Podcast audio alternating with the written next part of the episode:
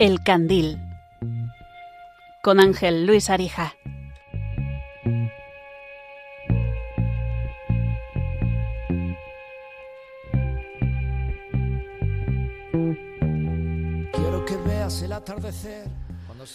Buenas noches, queridos amigos de Radio María, y bienvenidos un programa más a este programa mensual que es El Candil. Cada tercer martes de, cada mes eh, estaremos con ustedes y en este caso, como últimamente lo hacemos durante esta temporada, estamos en directo desde los estudios centrales de Radio María y les vamos a pedir, como cada noche que se hace el candil, su participación. Para ello tengo también a mi querida compañera Paloma Niño, que ha sufrido una baja importante y no, no, la escucharán ustedes desde el último candil. Precisamente desde entonces ha estado prácticamente de baja con un percance médico. ¿Qué tal estás, Paloma?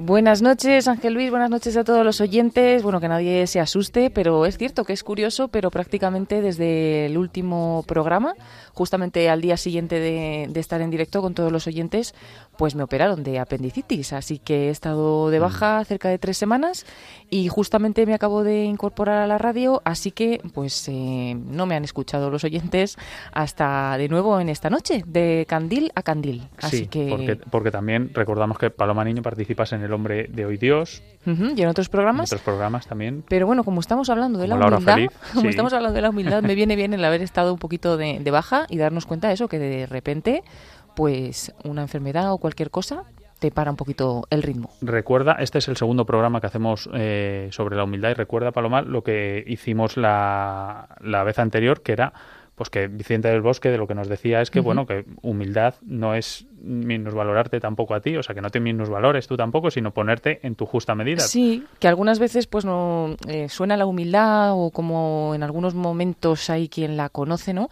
Como sentirnos un poquito o hacernos un poquito de menos de lo que realmente somos, y no es eso. Acordarnos de esa frase, ¿no? La humildad es la verdad.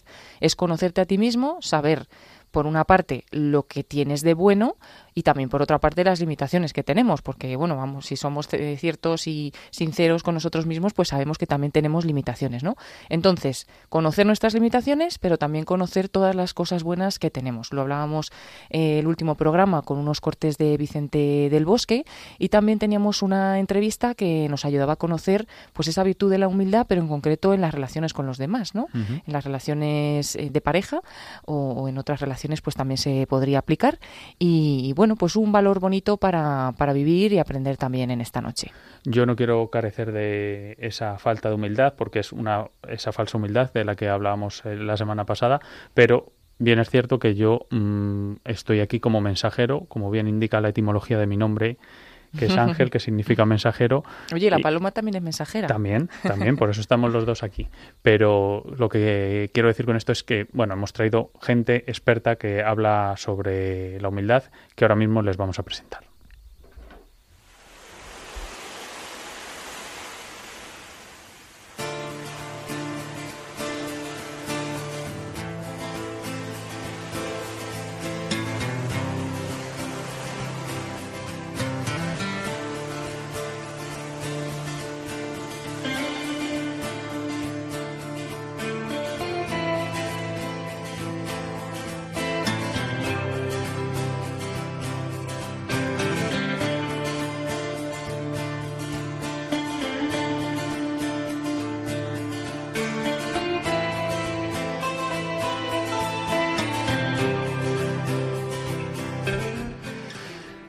Tendremos esta noche a José María Contreras, como ustedes saben, director de La Vida como es y autor de varios libros, conferenciante y sobre todo experto en conferencias y cursos de automotivación y liderazgo.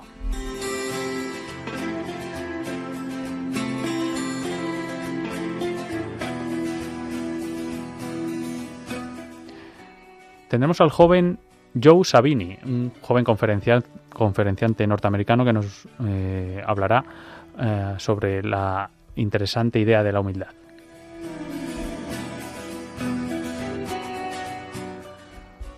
A Marian Rojas Estapé, psiquiatra, escritora y experta en voluntad.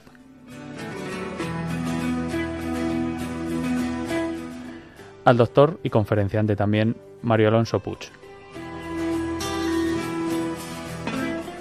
Y por supuesto, como ya les he adelantado antes, a todos ustedes con sus testimonios, sus llamadas, sus mensajes y sus mensajes de audio y de texto para bueno, empaparnos de, en esta noche sobre el valor de la humildad. Bienvenidos al Candil.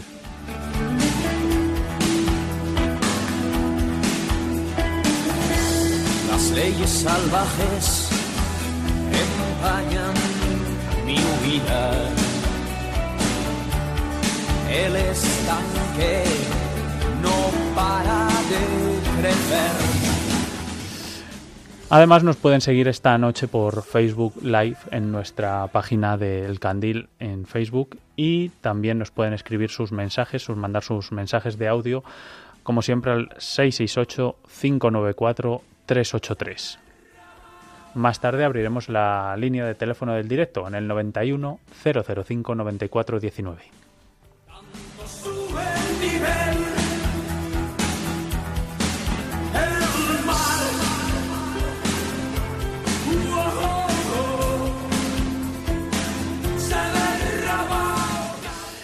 Y antes de presentar a nuestro invitado, que ya les ha adelantado, que es José María Contreras, como ustedes saben, director de La Vida como es, me gustaría empezar mm, centrando, o como le gusta a Paloma decir, aterrizando el tema de la humildad con, el joven Joe Sabini, que es, eh, bueno, ha vivido toda su vida en, en Reno, en Nevada. Es un, es un joven norteamericano y enseguida cuando dejó secundaria pues inició sus estudios en la Universidad de Nevada. Pero lo más interesante de él, aparte de su currículum, que aún es breve, es cómo une algunos temas con otros y habla específicamente sobre la humildad y la integridad. Vamos a escucharlo.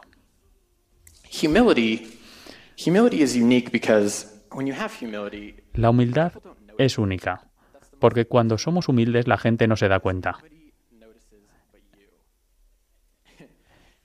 Eso es lo más importante de la humildad.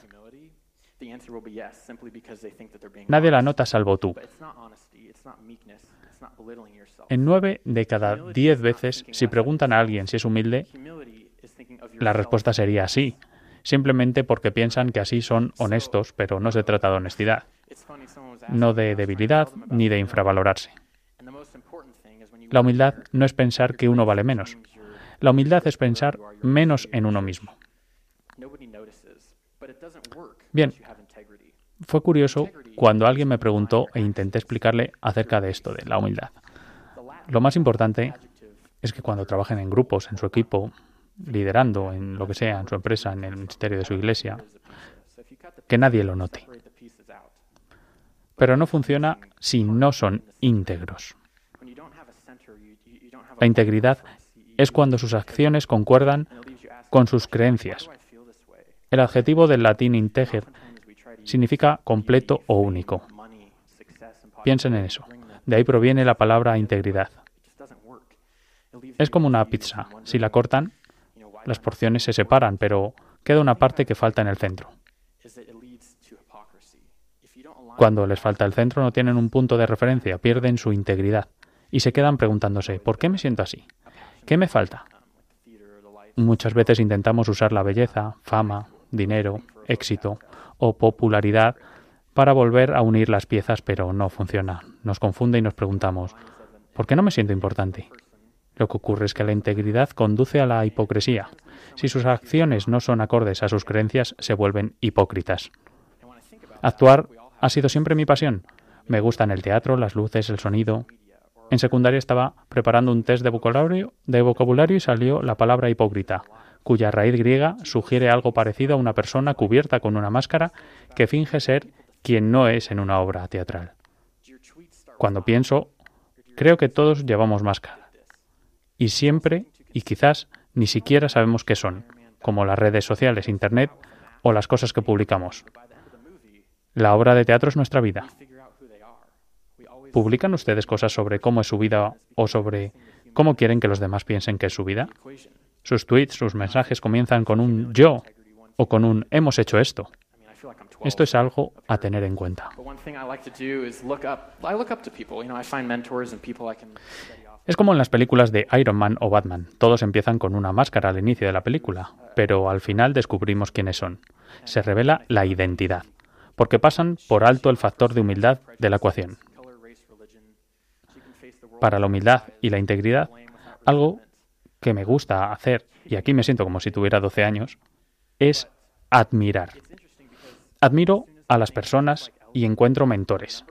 Puedo aprender de maestros y gente que ha construido un legado. Esto es una de las cosas que hago y alguien a quien admiro es Eli.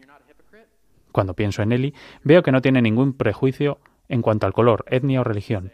Puede enfrentarse al mundo sin mentiras y sin culpar, sin resentimientos, incluso puede empezar el día sin cafeína. Es interesante que cuando pienso que soy igual que Eli, recuerdo que es solo la perra de la familia. Cuando piensan que son íntegros y humildes y para nada hipócritas, son tan buenos como su perro que duerme en el suelo. Todo esto para decir que no desprecio a mi perra, la adoro. Todos amamos a nuestros perros. La clave es que no hay niveles para la humildad y la integridad. O la tienen y la practican, o la tienen y no la practican. No hay término medio, nada mejor. Si se les da bien, serán tan buenos como su perro. Mi idea hoy es animar a que las acciones encajen con las creencias, a que pensemos un poco menos en nosotros y un poco más en los demás, y así sabremos exactamente quiénes somos y qué queremos.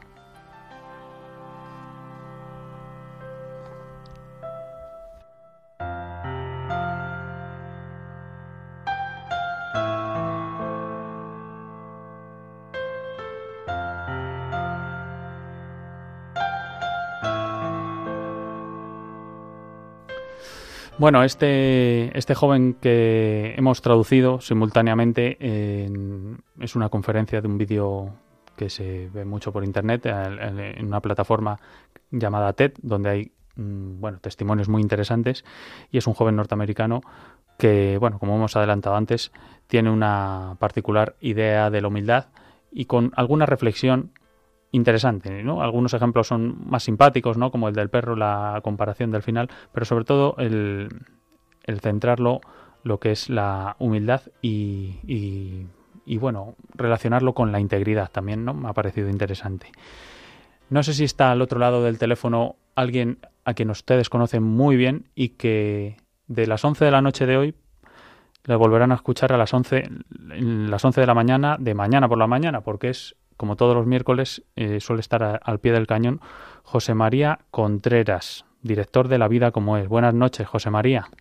Hola, buenas noches. ¿Qué tal, Ángel? ¿Cómo mm, estamos? Pues encantado de escucharte y encantado que hayas recibido la invitación y la hayas aceptado porque siempre es un placer eh, encontrarte aquí eh, con nosotros en el programa y escucharte mañana también en, en, el, en, tu programa, en, la vida como es.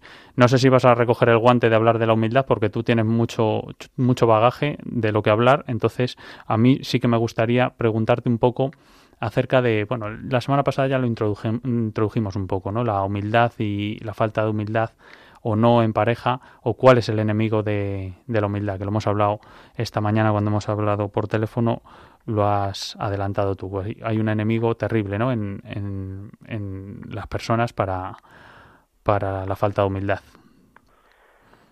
Bueno, sí, no sé por dónde eh, pues empezar. O sea, quiero decir, vamos a ver, la, la, el primer pecado de Adán y Eva fue un pecado de, de falta de humildad, un pecado de soberbia o sea, ¿quién como Dios? O sea, eso fue lo que dijo el arcángel San Miguel, ¿no? Porque si, si coméis de este fruto seréis como Dios, o sea, yo lo que quiero ser es... Entonces, la, en las relaciones de pareja yo creo que la inmensa, fíjate, o sea, si vamos profundizando, podríamos llegar incluso a la conclusión, aunque a mí esto me, me tardó, yo esto lo leí en un, en un libro, un tío muy bueno, que decía que el 100% de los de la separación era por soberbia.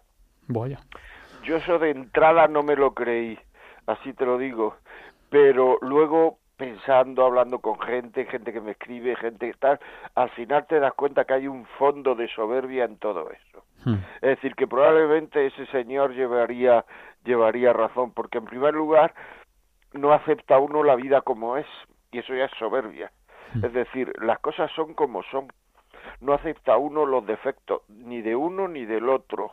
Hmm. Siempre eh, eh, hay como una especie de lucha en quedar por encima. Eh, hay una especie de falta de misericordia. Ahora se habla mucho de buena gente, de no sé cuánto, de no sé qué, pero tú te das cuenta que hay mucha gente que le falta le falta misericordia, le falta compasión. No lo estoy diciendo desde un punto de vista eh, religioso, sino lo estoy diciendo sencillamente desde un punto de vista humano. Es decir, yo me voy a separar y sé, porque lo sé, o sea, eso hablaba hace dos días con una persona y me dijo, es que lo sé, que mis hijos van a sufrir mucho, pero es que yo no puedo seguir así, pero ¿qué te pasa así? No le pasaba nada, que no nos pasara a todos. Porque algunas veces las cosas van un poco mejor, algunas veces las cosas van un poco peor, algunas veces uno siente mucho, otras veces no siente nada, algunas veces parece que se va la chispa, parece que se va y no vuelve, lo que nos pasa a todos. Lo que pasa es que la gente no admite en muchísimas ocasiones la debilidad humana. O sea, que decía, es que el ser humano es débil. Nos están diciendo por todos lados que lo que hay que hacer es guapo, joven y, no sé, y maravilloso y no equivocarse nunca y no, Superman, Superwoman. Pero no, no, somos débiles. Si toda esa especie de, de vanidad, de, de orgullo, de soberbia, se quita con un análisis de sangre que te salga mal, ¿eh? Hmm, eso es verdad. Y, no, no sé, por, ahí por, por, lo que estabas diciendo, pues muchas veces pues, eso de sentir, ¿no? Que a veces sienten más, a veces sienten menos. Son muchas veces las emociones enemigos de, de la razón, porque al final el matrimonio de, de, alguna forma es una, como el otro día decía un compañero aquí en Radio María, primeramente es una, una decisión, ¿no? Tú tomas la decisión de casarte y es, pues sí, hombre, tienes que tener un mínimo de, emoción por la otra persona y, de sentimientos y de, y de emociones, pero muchas veces cuando esas emociones mm, se van calmando o se van o, se van se va sintiendo menos, como tú decías ahora, son enemigos de la razón esa de el un mal mayor que ya lo dejas un poco de lado, dices, no, yo prefiero seguir sintiendo o como he dejado de sentir, prefiero Mm, cargarme el edificio este entero que, decía que decía el, psiquiatra Enrique Rojas es más fácil cargarte un edificio que, que, prepararlo que repararlo mm. claro no claro lo que pasa es que vamos a ver si es que eh, o sea yo no conozco a ninguna pareja que se haya establecido sin afán de permanencia es decir, todo el mundo se, se, se empareja para estar toda la vida así. O sea, nadie, yo por lo menos no he conocido a nadie que diga, bueno, vamos a, a, estar juntos tres meses y medio. O sea, no. Lo que sí he visto a gente insegura. Es decir, eh, bueno, es que yo no sé si esto funcionará, no funcionará. Entonces, podíamos llevar varios programas el que es funcionar. Porque funcionar es estar todos los días en la nube y que no pase nada y que no haya sufrimiento y tal, eso, o sea, no va a funcionar. Hmm. Pero la, que, la pregunta que tú me has hecho es que es mucho más interesante que todo eso, porque dice, ¿el sentimiento y la razón son opuestos en una relación de pareja? No, no son opuestos, hmm. sino que precisamente hay que llevarlos juntos, se llevan, porque vamos a ver, o sea, uno se establece en pareja para querer a la otra persona y se quiere con la voluntad porque un bebé no quiere a su madre, puede tener apego, pero un niño con dos meses no tiene voluntad, luego no quiere, no ama. por tanto, al no tener voluntad tampoco es libre. Y si uno no es libre, no hay amor. Es decir, un bebé tira una, no sé, pues un plato de una mesa, le da un, un manotazo, le cae a su hermano peque mayor que él y, le, y lo mata y no, no le hace nada al bebé. ¿Por qué? Porque no es libre. Una persona con Alzheimer también le pasa lo mismo. O sea, no es libre, no tiene voluntad, luego no puede querer. Es decir, son cosas importantes saberlo. Pero claro, si uno se, se empareja, si uno se, se, se, se compromete, que esa es la palabra, la que tú has autorizado y es, es muy bonita, comprometerse. Si uno se compromete con otra persona, se compromete por la voluntad. Entonces, ¿qué alimenta la voluntad? Ahí es donde está el quiz de la cuestión. ¿Qué alimenta la voluntad? Pues a la voluntad la alimenta el sentimiento, pero a la voluntad también la alimenta la razón.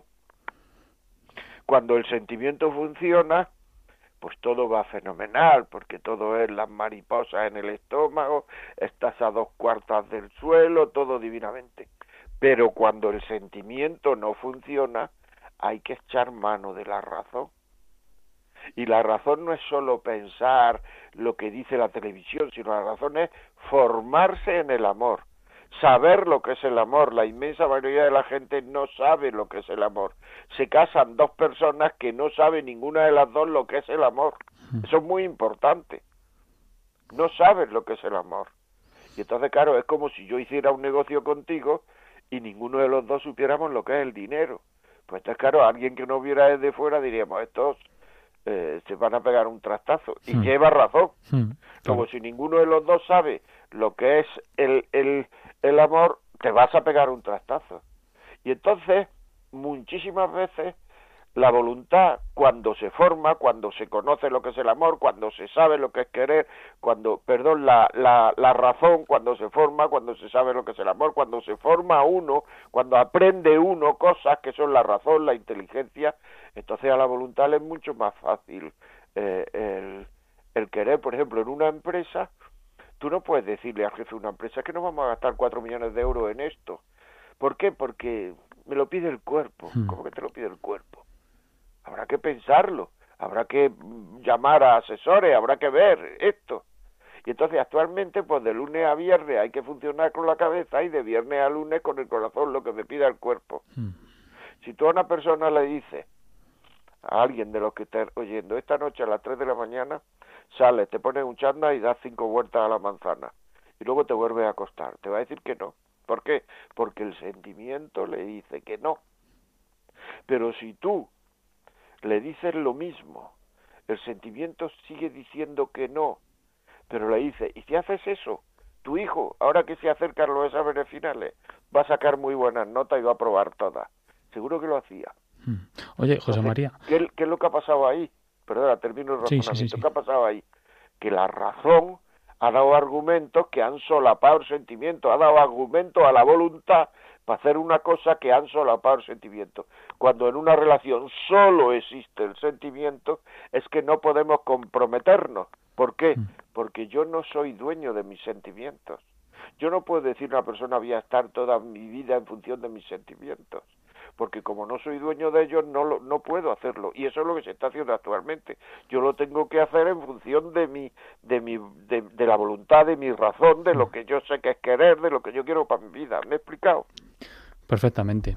Pero claro es que se me vienen a la cabeza muchas cosas como por ejemplo por, por qué aguantamos en, a lo mejor en un trabajo que, un ejemplo, ¿eh? estás en un trabajo que estás muy, eh, pues muy harto del trabajo y que, te están dando por todos lados, eh, te exigen mucho, estás todos los días llegas de mal humor, pero el trabajo lo aguantas, pero a tu marido o a tu mujer no, eh, no lo aguantas y, se rompe el matrimonio, pero tú en el trabajo sigues. ¿Qué te hace que tú sigas en el trabajo y que, y, hombre, sería lo más lógico?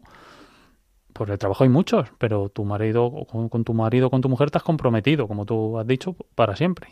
Pero sin embargo, hay algo que, nos, que, que, nos apegamos al trabajo y de eso no lo soltamos. O, o es que somos muy hipócritas, como decía el, el, anterior, el anterior chico, que también va muy unido a la hipocresía. Y el trabajo es que el trabajo no lo podemos dejar porque necesitamos el dinero y el dinero, claro, nos vale mucho más para, para evitar el sufrimiento, porque con el dinero paliamos con redes sociales, con, con vicios, con lo que sea, y eso, eso no podemos prescindir de, pero sin embargo mi marido o mi mujer me molestan. No, claro, hay que pagar la hipoteca. Claro. Eh, claro, es que si dejo de trabajar me quedo sin casa, me quedo sin cosas. Pero claro, es que en el fondo, si uno renuncia a, a querer, lo que se queda es, se queda solo. Hmm. Es decir, que es que, o sea, lo que se queda es o sea, es una sensación de fracaso, porque la cosa más importante, la decisión más importante que uno va a tomar en su vida es con quién la va a compartir. Y entonces ahí no puede coger uno y, y, pensarlo en cinco minutos y luego tener tres niños y, o dos niños o un niño no tener niños, pero bueno, luego tener y que esos niños sufran la precipitación y la ligereza mental que yo tengo. Porque si para comprarse una casa una persona pregunta a gente que se ha comprado, pregunta eh, cómo están los pisos, si este piso está en precio, está en precio de mercado, está muy caro, pero no una casa, un coche, una cosa que, que vale 15.000 euros. Para comprarte una cosa que vale 15.000, uno pregunta a 20.000 personas. Y en cambio, para pa, casarse, uno no coge y dice, bueno, pero esto del amor se puede terminar, no sé, no sé cuánto, no, no hace nada.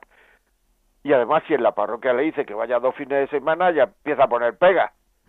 No es que no haga nada, es que no quiere hacer nada por saber en qué se va a comprometer. O sea, no quiere hacer nada por, por saber en qué, en qué lío me voy a meter. Hmm. Claro, luego vienen las cosas y es que luego te dicen, pues si yo hubiera sabido, yo nunca pensé que a mí iba a pasar esto, yo nunca, y cómo es que nunca pensaste que a ti te iba a pasar esto, si no hay que nada más que mirar alrededor para ver 60 mil casos de esto, y es que tú eres distinto de esa gente. Sí, a ti tú piensas que a ti no te va a pasar, le pasa a los demás, porque tú eres especial. claro. pues tú eres especial, eres distinto, eres... Y entonces, ¿cuál es la solución? Formarse, formarse, formarse, saber lo que es el amor. Hmm. Es decir, que sea saber lo que es el amor, formarse y saber a qué se compromete uno realmente. Yo creo, personalmente, creo que la mitad de los matrimonios, no sé qué porcentaje, no digo porcentaje, pero que muchísimos matrimonios son nulos. ¿Por qué? Porque... Bueno, sigue, sigue, dime, dime. bueno, por, por seguir avanzando y por, y por centrarnos en la idea de, la humildad, que es, bueno, ya, lo has dicho tú antes, ¿no? Es, es la, lo contrario a, la soberbia, cuando nos, nos... No, vamos a ver, la humildad es la verdad de las cosas. O sea, eso lo decía Santa Teresa, ¿no? Pero es que eso es así. y, y, la humildad, en primer lugar, proviene de conocerse a uno mismo, como decía el oráculo, ¿no? De Delfos, en la antigua Grecia. Conócete a ti mismo. Hay muchísima gente que, que está diciéndote cosas eso pasa mucho en los trabajos, o sea, se reúne el jefe con tal y empieza el jefe a decir, ¿por qué es que no sabéis cómo soy? Es que yo soy así, asado, asado. Entonces que lo está oyendo dice, él no es así, no es asado, no es asado, no, no tiene ni puñetera idea cómo es. Es que tú no sabes cómo soy, le dice una persona a otra, después de llevar 15 años casado. No, si es que esa que a quien se lo estás diciendo o ese sabe muchísimo mejor cómo eres tú que tú mismo. Es decir, es conocerse, conocer que uno es criatura, conocer que uno no es el ser supremo, hmm. conocer que uno tiene fallos, aceptar esos fallos, pedir perdón, aceptar los fallos del otro, hmm. que somos gente vulnerable, que no somos la mamá de Tarzán. O sea, no, somos gente vulnerable, gente que nos equivocamos, gente que metemos la pata, gente que, es decir, que muchas veces tendemos al mal, porque somos así. Es decir, el ser humano es así. Dime, dime. Y mm, pues es lo que estábamos hablando, la, la humildad que, que, es pues eh, conocerse uno mismo, como tú bien has dicho. Lo que pasa es que lo tenemos un poco difícil en, en esta época. Siempre ha sido difícil, ¿no? Pero ahora parece que vamos como más a contracorriente que de costumbre, porque parece que nos hacen ser más egoístas, pero no por, no por nada, sino por eh, esto que tú decías antes de lo del niño. Al niño no se le puede no se le puede valorar, ¿no? Cuando, cuando se es egoísta, porque lo es por naturaleza. Y, y si dice que me aburro, pues se aburre y lo que necesita es una actividad. Lo que pasa es que no sé si la sociedad nos está llevando a una eterna infancia y alargando la adolescencia de todas las personas para evitar el sufrimiento, ¿no? Pues como los niños, ¿no? Queremos, queremos evitar que sufran muchas veces, pero es que tienen que sufrir porque son seres humanos y es una parte de, como tú has dicho, del aprendizaje. Entonces, el sufrimiento es necesario para, para conocer el amor, porque si no, ya está mal entendido, ¿no es así? Claro, vamos a ver, pues si es que, perdón, vamos a ver, la gente en general nos basamos en un trípode, o sea, nuestras creencias, nuestros amores y lo que hacemos. Lo que hacemos es nuestro trabajo, que ya sabemos cómo está el mundo del trabajo, está difícil, la verdad que está difícil. Luego ahí tenemos una dificultad, nuestros amores. Nuestros amores se basan muchas veces también en nuestras creencias.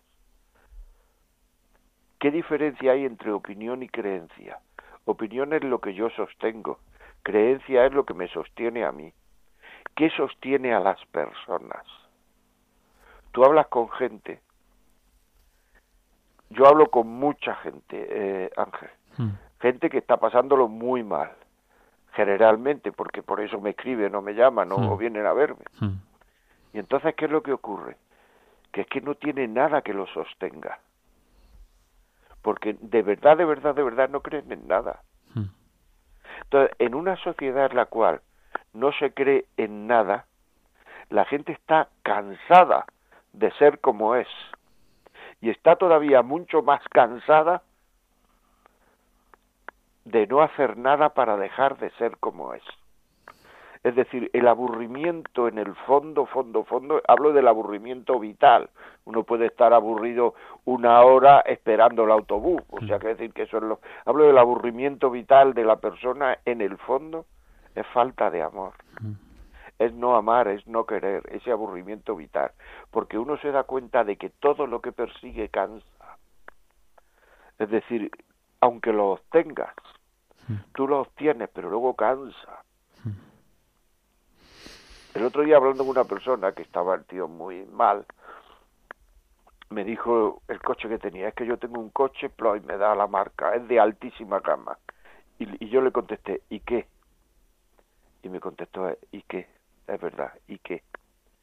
Es decir, cuando las cosas se consigue, porque en el fondo todo el mundo echa de menos, todo el mundo echa de menos un amor de verdad, un amor que no me traicione, un amor que no me que no se termine, un amor que no me genere ninguna inseguridad, un amor que no tenga en cuenta mis fallos, un amor que, que, que, que me quiera sin condiciones.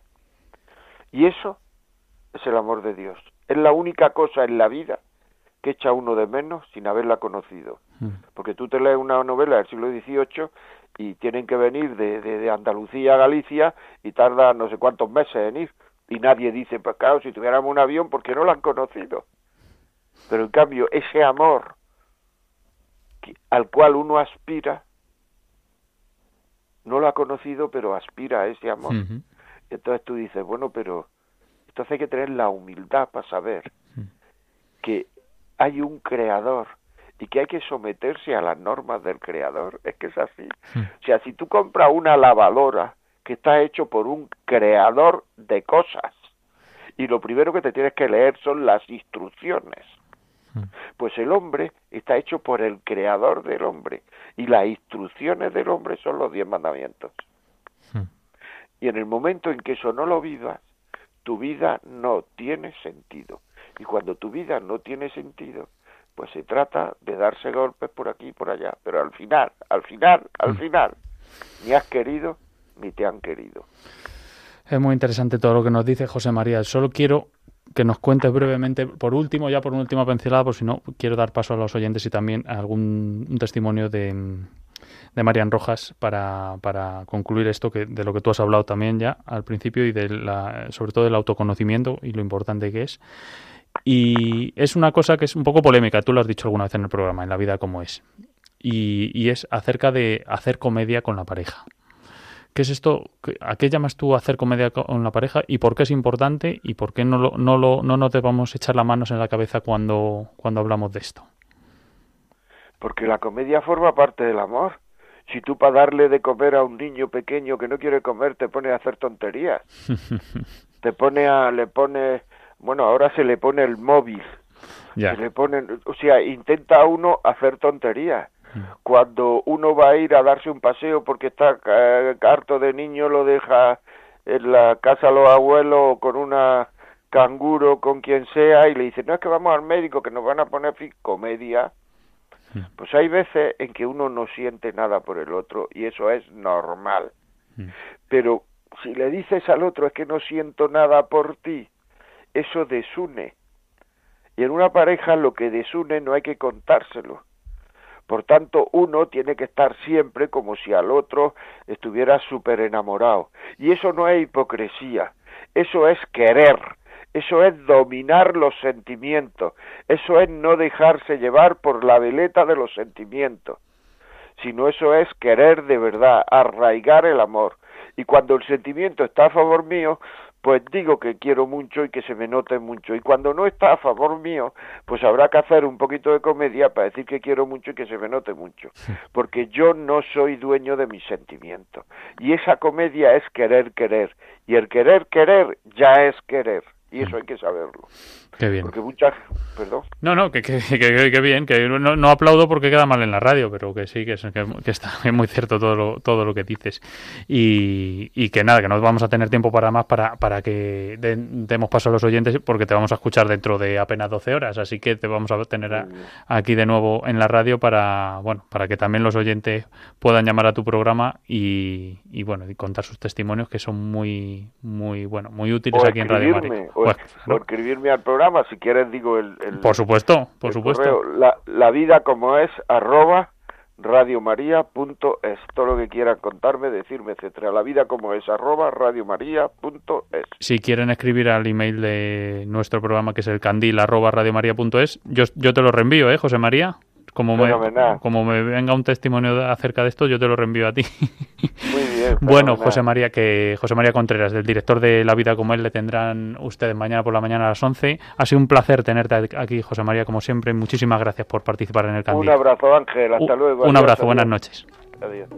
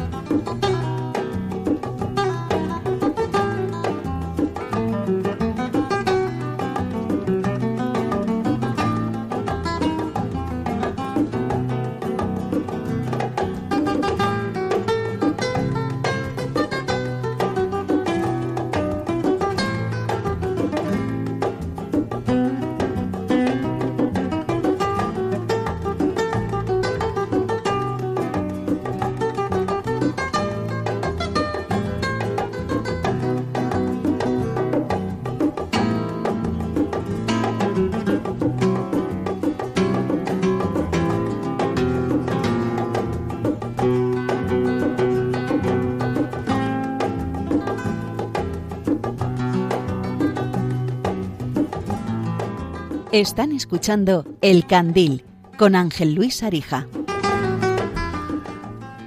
Esto no se lo esperaban ustedes, ¿verdad? Que estuviera José María Contreras a deshoras aquí en, Radio María en directo y ahora es su turno para que puedan participar también al teléfono que les pueden llamar también a él dentro de, bueno, a, esta, justo dentro de 12 horas, cuando esté la vida como es en directo aquí en los estudios. En el 91005 9419 para participar en directo. 91 005 94 19 para contar su testimonio, su opinión o también al WhatsApp, Paloma. También al número de WhatsApp al 668 594 383 y bueno, solamente antes de leer algunos mensajes que ya nos han llegado, comentar que esta sintonía que estamos escuchando entre dos aguas de Paco de Lucía, que, que, es preciosa, pues es la sintonía de la vida como es, así que bien traída esta noche para recibir y despedir a José María Contreras. Si hemos recibido algunos mensajes, nos dicen buenas noches, es la primera vez que escucho su programa y seguro que me engancho, como a toda la programación de esta bendita radio. Que Dios les bendiga. Es Gavino el que nos escribe. Pues Gavino, buenas noches también para ti. Nos escribe en otro número de WhatsApp. Buenas noches a los dos presentadores del programa. Paloma Niño, me alegro de escucharte, ya te echaba de menos. Pues también les damos las gracias a, a todos los oyentes tan cariñosos como siempre y también pues pues se os echaba de, menos también a todos vosotros y se os echa de menos a los que todavía no hayáis mandado un mensaje hasta este momento. Así que os animamos en ese 668 594 383 y además recordar que esta noche estamos en Facebook Live, estamos en directo en Facebook. Podéis ver el estudio de Radio María, veis a, Ángel. Yo estoy, escondida detrás de, de esa pantalla donde tenemos el control de sonido. Pero bueno, también, también nos recibo los mensajes. Por ejemplo, nos escribía Ricardo Iván Aranda, saludos desde Chile, el fin del mundo, nos decía. Mari Carmen Luzón, buenas noches para todos. Nos daba también bendecida noche Ferrufino Vázquez y nos mandaba saludos. Y luego nos han dicho felicidades por este bello tema. Son cualidades que lamentablemente carecen muchas personas. Es un comentario de Marjorie y Jenny. Y nos decían también buenas noches, qué alegría. Soy Paqui la Cordobesa, siempre pendiente también de nuestro programa. Y bueno, se alegraba también de que pudiéramos estar aquí ya juntos haciendo el candil. Y bueno, pues estos son los oyentes que nos escriben y esperamos también los comentarios de los demás. Y como decías, Ángel, pues esas llamadas telefónicas al 91 005 9419. Pues si te parece, Paloma, podemos poner un pequeño corte de lo que nos hablaba José María Contreras pero en este caso la autora es Marian Rojas Estapé, el, el pequeño, el corte pequeñito sobre el autoconocimiento, para introducir un poco en esto que nos hablaba José María Contreras de lo importante que es para la humildad conocerse a uno mismo. Para llegar a cualquier éxito en la vida hay que comenzar por algo tan sencillo y tan complejo como es el autoconocimiento, conocerse. En el autoconocimiento, en el conocerse, hace falta que exista un buen equilibrio entre cuatro facetas. La primera, ¿qué piensan los demás de mí? ¿Quién piensan los demás que soy? Eso es mi imagen. La segunda es, ¿Quién creo que soy yo? Eso es el autoconcepto. Luego está la verdad sobre mí mismo, que muchas veces difiere. Y la cuarta es lo que yo denomino la e-imagen, la imagen que doy en las redes sociales. Cuando no existe una buena armonía entre estas cuatro facetas, tiendo a romperme o a no ser feliz en la vida.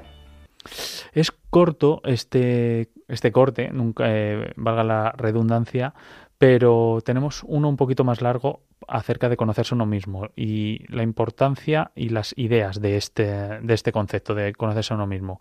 Mientras lo escuchamos, recordamos ese teléfono del directo para que participen ustedes. Ya saben, solo tienen unos minutos hasta que sean las 12 menos 5 aproximadamente, con lo cual le recordamos 910059419 y el teléfono para mandar sus mensajes de audio en el 668 383. Vamos a escuchar de nuevo a Marian Rojas Estapé, que como hemos dicho antes, psiquiatra y escritora y experta en voluntad. Hace unos días que daba yo una sesión para una escuela de negocios, me decía, Marian, es que queremos hablarle del autoconocimiento, ¿no? Me decía, porque es súper importante. Y tuvimos una, una sesión de preparación, pero me parece clave.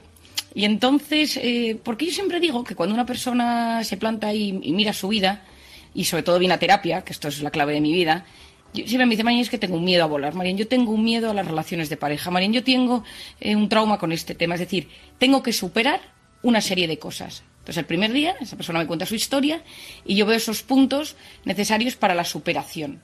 Y entonces yo le digo, vamos a empezar un camino. Y en ese camino hacia la superación, el primero es conocernos. Entonces yo le digo a esta persona que tengo delante, que esto me ha pasado muchas veces, ¿tú cómo eres de forma de ser? Y me dice, pues, pues mira, qué pregunta más difícil, no, me lo he planteado nunca. Digo, oye, que no vienes al traumatólogo, que estás viniendo al psiquiatra. Y entonces te das cuenta que muchas personas eh, este conocimiento, este cómo soy yo, no lo tienen tan claro. Y en ese conocimiento, que viene del Noti Senitor del templo de, Apolo en Delfos, que es conócete a ti mismo, y Platón le dedicó muchas horas de, de conversación con sus alumnos, tiene, en mi opinión, a día de hoy cuatro facetas. Lo primero de todo es la imagen que yo doy, lo que los demás piensan de mí. Es decir, eso que yo voy soltando por la vida y que los demás creen, pues esa es mi imagen. Lo segundo es lo que creo yo que soy, que eso es la verdad sobre mí mismo, el autoconcepto. Luego está lo que yo voy soltando por redes sociales. Yo mucha gente cuando en consulta no tengo claro bien alguna cosa de su faceta, le digo, oye, enséñame tu Instagram. Y entonces en dos minutos de ojear Instagram, comentarios y tal, te haces un perfil muy, muy claro de la persona que tienes delante, de lo que quiere mostrar, de lo que enseña. Otro día yo tuve una chica en consulta, que era una niña muy mona, muy normal, con un... Con... Y de repente le digo, oye, enséñame un momento tu, tu Instagram. Bueno, es que en las fotos de Instagram, una persona que se exhibía eh, sin ropa, eh, haciendo como deportes de riesgo, pero como ligera de ropa, y le digo, pero vamos a ver venía vestida con un vaquero, una americana y una camisa blanca. Y le digo, pues, digo, ¿y esta necesidad de mostrar esto otro en las redes sociales a qué se debe? Y entonces ya no, sabía responderme, ¿no? Y luego yo siempre digo que luego está esa esencia, esa realidad, que es la que nosotros los terapeutas o los que conocemos un poco el corazón y el alma y la mente de las personas les enseñamos. Por lo tanto, a veces, entre lo que la gente piensa, entre lo, creo que, lo creo que yo creo que soy, la verdad sobre mí mismo y lo que muestro en las redes sociales, no hay una unidad, no hay una coherencia. Y ahí puedes llegar a romperte. Porque el problema es que no tener una identidad clara es un motivo para ir deshaciéndote por la vida. Cuando tú te empiezas a conocer, que te daré unas ideas que pueden ayudarnos, pasas a una segunda fase, que es comprender por qué soy así comprender por qué soy impulsivo, comprender por qué no sé llevarme con las personas, por qué tengo relaciones tan intensas o tan dolorosas con la gente de mi entorno, por qué tengo estos miedos, por qué tengo este sentimiento de culpa constante. Ahí voy mucho, que es lo que hemos hablado tantas veces, en encuentra tu persona vitamina, pues los cimientos de la infancia, eh, la voz interior, el apego, entender que mi cortisol se activa en estas circunstancias, entender que soy una persona un poco arisca por esto que me pasó. La siguiente fase, para llegar a esa superación de la que hablamos, es la aceptación. Es decir, a veces uno tiene que aceptar cosas, pues me, equivoqué, no me tenía que haber casado con esta persona, pues no tenía que haber aceptado este trabajo, pues no tenía que haber, como me dijo ayer un paciente, he invertido todos mis ahorros en una cosa que no ha funcionado y pues que no, pues que no me quito la culpa, ¿no? Bueno, pues a veces hay que hacer una aceptación y en esa aceptación hay un perdón a los demás, que no siempre es fácil, y luego un perdón a uno mismo. Y luego llegamos a la superación. Como todos en esta vida tenemos cosillas que superar, pues tenemos que empezar esta fase del, del conocimiento, del autoconocimiento. Y esto empieza por ser sinceros. Es decir, a veces nos da un poco de vértigo asomarnos y decir, pues que realmente esto no me gusta de mí. En consulta, eh, mi padre Isabel y yo les preguntamos a los pacientes, ¿qué es lo que más te gusta de tu forma de ser? ¿Qué es lo que menos te gusta? ¿Qué quitarías a tu forma de ser para mejorar tu personalidad y qué añadirías? Entonces, y luego les hacemos verdadero y falso, porque muchas veces la gente dice, pues no lo sé. Yo he tenido gente que me ha dicho, ay, pues me gusta todo, la verdad. Digo, qué suerte, no sé qué haces viniendo a verme, porque la verdad es que eres un, eres un afortunado, ¿no? Pero cuando uno tiene un cierto eh, conocimiento de uno mismo, siempre hay lagunas, fallos, errores en los que, en los que, tiene, en los que tienes que mejorar. Pero hay muchas personas que dicen, ¿y esto cómo lo empiezo a hacer? Digo, tú primero pregúntale si no a alguien de tu entorno que te quiera mucho, que te defina. Una madre, un padre, un hermano, tu marido, mujer, pareja, hijos. O sea, alguien de tu entorno que le digas, ¿tú cómo me definirías? ¿Qué, cómo soy? ¿Cuáles son mis características? Y entonces a veces te sorprende que la gente ve de ti algo que tú en ti mismo no ves.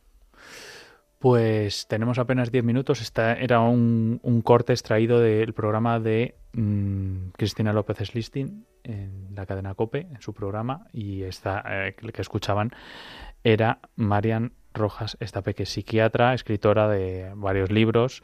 Su hermana estuvo aquí, que es Isabel Rojas Estape, que estuvo en nuestro programa, y su padre, pues el famoso psiquiatra y prestigioso Enrique Rojas. Entonces, por eso hablaba de ella, de su hermano y de su padre en la consulta, ¿no? Y bueno, o sea, hablaba de, todo esto, del autoconocimiento, lo importante que es. Vamos a dar paso a las llamadas en los próximos 6-7 minutos mm, a ver las que nos pueden entrar. De momento voy a saludar a Carmen de Igualada, que ha llamado la primera. Buenas noches, Carmen. Buenas noches.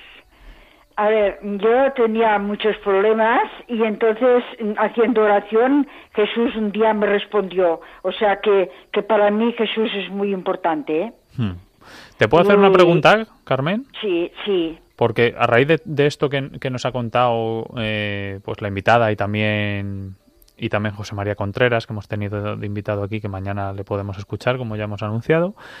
Mm, ¿Qué es lo que más te gusta de tu forma de ser o de ti mismo? Porque eso es algo, es, es, algo, es algo difícil que no nos solemos preguntar, pero que es importante para el desarrollo de la humildad y de saber y conocernos a nosotros mismos. Para mí lo más importante es la fe que tengo, porque oh. mi madre me ha enseñado siempre a, hacer oración y ya de pequeña he tenido mucha fe. Bueno, es una, es una de las mejores virtudes que se pueden tener, ¿eh? Sí, yo para mí, o sea, la confianza que tengo en que decir que Jesús, que no está muerto, que está vivo, es lo que más me hace estar más segura de mí misma, digamos. Qué bien, qué bien. qué gusto escucharlo. La fe que tengo, porque, a ver, la gente dicen, pero no, pero no creen tanto en el poder de la oración como creo yo. Vaya, o sea que no, sí, sí. Pues no lo dejes, ¿eh, Carmen? No, no, no, pero, pero yo, a ver, yo he rezado muchos años y al final Dios me concede lo que le, lo que le estaba yo pidiendo siempre. Bueno, pues cuando, cuando no te lo concedas, si acaso ocurre alguna vez, Dios quiera que no, también tendrás que volver a volver a orar o, volver a rezar para, para bueno para superar eso también no porque es parte de parte de la fe como tú dices es esa esa pena de una frustración cuando a veces no nos concede o, parece que no escucha a Dios también nos tenemos que mm, forzar más que nunca en, en la oración para reforzar esa oración para bueno, para satisfacer eso, eso que queda ahí dentro, ¿no? Que no acaba de, no acaba de gustarnos. Entonces eso es una cosa que está muy bien que tengas y que no tienes que perder nunca. Vale. Muchas gracias, Carmen, por tu, por tu llamada, por tu testimonio. Vale. Un abrazo. Adiós, adiós. Y la siguiente llamada es Paqui, la cordobesa. Cordobesa de los pies de la cabeza. Buenas noches. Buenas noches.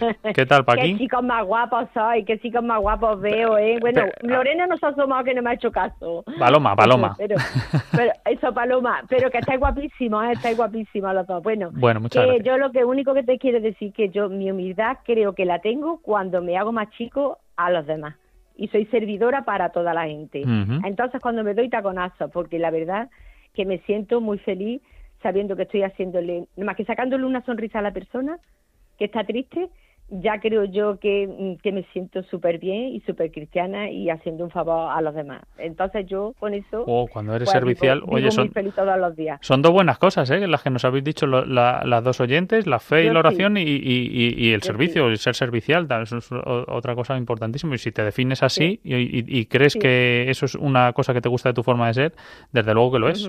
O sea que... Y además, que, y además que me encanta sacarle una sonrisa a las personas, me encanta, me encanta. Muy bien, Paqui. Pues eso lo sabemos, Paqui. Lo de la sonrisa lo sabemos y también nos la sacas a nosotros. Vente a Córdoba que te voy a, que te voy a invitar a Flamenquí. Tengo que, ir, tengo que ir. un abrazo y bendiciones para que entre otra persona. Un, abrazo, un abrazo, Paqui. a Anastasia que me está escuchando. San Anastasia, un besito. Pues un besito para ella. Noches. Buenas noches. Adiós, Paqui. Y tenemos una llamada, Paloma, ¿quién es? Sí, María Luisa que nos llama desde Madrid. Vale, María Luisa, dinos. Sí. Buenas, noches. Yo creo que la cualidad más marcada que tengo es la de confundirme. ¿La de confundirte? Quiero hacer las cosas bien y las hago fatal. ¿Pero lo haces aposta o no? Eso no pasa a todos, ¿no? No, no, es aposta, pero ya estoy convencidísima. Lo hago todo mal y lo hago sin querer. Eso nos pasa a todos, ¿no? No es eh, que hacemos el, mal que no queremos y no hacemos el bien que sí queremos. O sea, que eso a veces nos sale, nos sale sin querer. Tú piensas también que a, veces cuando crees que has hecho algo mal... A veces cuando crees que has hecho ¿Eh? algo mal, Mm, esto es como lo de cuando se eh, cierra una puerta se abre una ventana, pues eso es igual, nunca sabes por cuánto de mal es y, cómo ha influido en, lo siguiente que a lo mejor es, positivo, así que eso no te tienes que tirar que tirar piedras contra tu propio tejado. De verdad, no me está resultando nada positivo. Yo me confundo y me confundo sin mala voluntad, no quiero hacer daño. Y bueno, pues Paloma, soy María Luisa Gallo y quería pedir perdón. Hola María Luisa, pues no, no tienes que hacerlo. Tenemos que darte las gracias por haber llamado y entrar esta noche y nos pasa a todos, María Luisa, que a veces queremos incluso ayudar y, resulta que a lo mejor a otra persona pues le molesta o no conseguimos acertar con lo que con lo que el otro quiere o con o con lo que buscábamos, ¿no? Con nuestros actos. Así que nada, si tú tienes buena intención, pues a seguir así y seguro que con esa buena intención ya estás acertando. Si lo que quieres es conseguir el bien de otra persona, pues ya estás ya estás haciendo el bien, aunque aunque no consigas lo que lo que buscas. Y además, Eso es lo que y, además, María Luisa, puede, podemos coger el de las dos primeras llamadas, que son su, bueno, digamos, eh, sus mayores virtudes de su forma de ser, como nos han dicho Carmen y, y Paqui, que son el ser servicial y el no perder la fe y no perder la oración para ayudarnos. Así que te puedes apoyar en esas dos patas, por ejemplo. Bueno, la fe la tengo y creo creo que la tengo desarrollada. Pues, creo. Pues, entonces ya. Creo que no me confundo. Entonces ya tienes mucho ganado. María Luisa. Eso es, María Luisa. Gracias por llamarnos esta noche, que ya hacía tiempo que no, que no hablábamos. Un abrazo, María Luisa. Un abrazo, María Luisa. Un abrazo. Un abrazo. Si te parece, Paloma, vamos a escuchar un último corte pequeño sobre sobre el, el, último invitado que tenemos, un corte de él de Mario Alonso Puig, que es un médico conferenciante y que nos habla y nos da una pequeña pauta de sobre la humildad. Queridos amigos, me gustaría hablaros de los valores y específicamente de un valor. Los valores los descubrimos porque de alguna manera nos damos cuenta de que nos llevan a sitios donde merece la pena estar. El valor del que os voy a hablar no es nada glamuroso, es el valor de la humildad. Y lo voy a aplicar específicamente en un tema.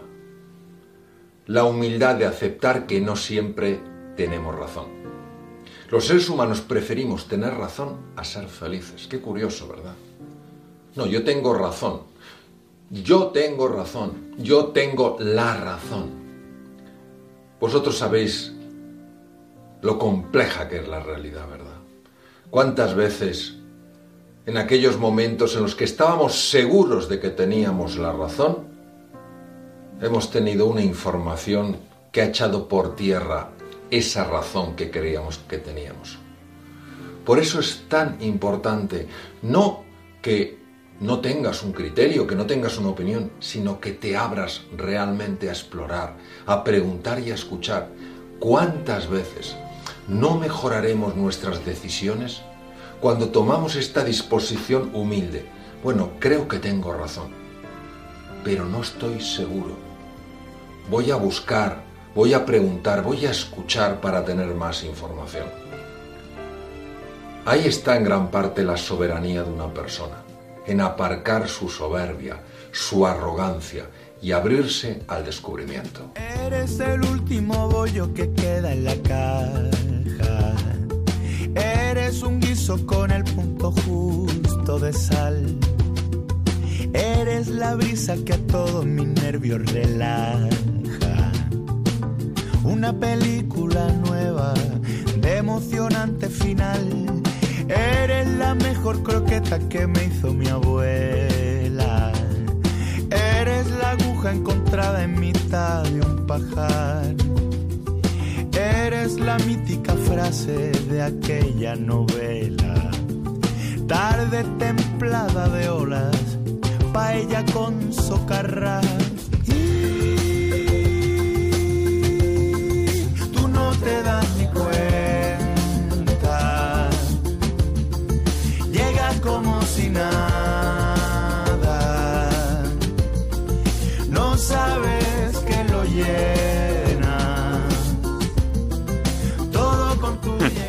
Me río porque es que Paloma, claro, no, puedo evitar meter una canción del Canca y sobre él. Es muy bonita, ¿eh? La canción. Es preciosa porque viene muy a cuento, por eso la hemos metido. Dice, llegas como si nada todo lo iluminas, todo lo ilumina tu mirada y tú no te das cuenta, ¿no? Lo que decía Marian Rojas, muchas veces tenemos cualidades de las que nosotros no nos damos cuenta, pero los demás sí se dan cuenta, ¿no? Pues cerramos con eso, que además es con lo que abrimos en el primer testimonio de Joe Sabini, que era cuando hablaba de mm, socarronamente un poco, ¿no? Con, el ejemplo de su perra y lo que había que hacer como un antídoto ante ante la soberbia o, o a favor de la humildad, en este caso, que era admirar admirar a, la, en este caso, a la otra persona. Yo creo que da muy en el clavo porque a veces es lo que más nos cuesta cuando no somos humildes, el, mm. ser capaces de admirar a otras personas y, ver lo bueno que tienen y no sentir pues esa envidia, ¿no? Y tenemos un WhatsApp, si te parece, terminamos con él. Dice, hay una línea muy fina, que lo comentamos el otro día, entre ser humilde y tener baja autoestima o estar anulado como persona. Esa es mi opinión, o al menos así me lo han hecho ver en alguna ocasión los médicos. Le diríamos a esta oyente que escuche el programa justo anterior sobre la humildad, porque hablábamos justo de eso. Por eso hoy queríamos hablar de conocerte a ti mismo, porque mm. la humildad no es tener baja autoestima.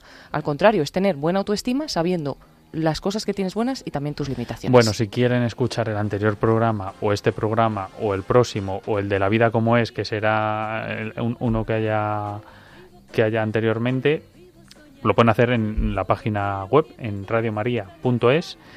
Recordarles el email al que nos pueden escribir por sus sugerencias, sus testimonios, que es elcandil@radiomaria.es. Ya saben que estamos despidiéndonos en Facebook, en Facebook Live, que hemos emitido hoy el programa, y esta oyente, pues bueno, puede escuchar el anterior programa sobre la humildad o cualquier otro del Candilo, de cualquiera de la programación de Radio María, Paloma. Y pues me encanta esta canción que hemos puesto, que no me la querías poner, pero... sí, hombre, sí quería, pero para ahora, para el colofón. El colofón es que, bueno, venimos de Eurovisión, un, no vamos a decir un éxito, la última, la última participación de España, pero este sí lo fue. Este sí fue un éxito porque fue el segundo éxito consecutivo, si no me equivoco, en el año 69 que fue Vigo cantando. Entonces, para alegrar un poquito los corazones de, nuestros oyentes, especialmente el de María Luisa, y para despedirnos de todos ustedes, muchas gracias por sus llamadas, sus mensajes y hasta el próximo programa. Y adiós, Paloma. Adiós, Ángel, y a todos los oyentes. Un abrazo a todos. Un abrazo.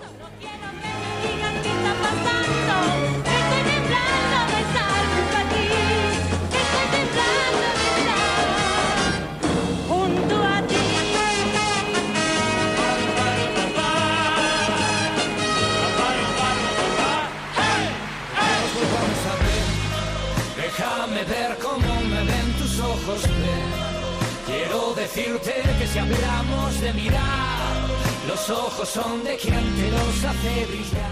Así concluye El Candil con Ángel Luis Arija. Déjame ver cómo me ven tus ojos. Quiero decirte que si hablamos de mirar, los ojos son de quien te los hace brillar. Quiero que nos volvamos a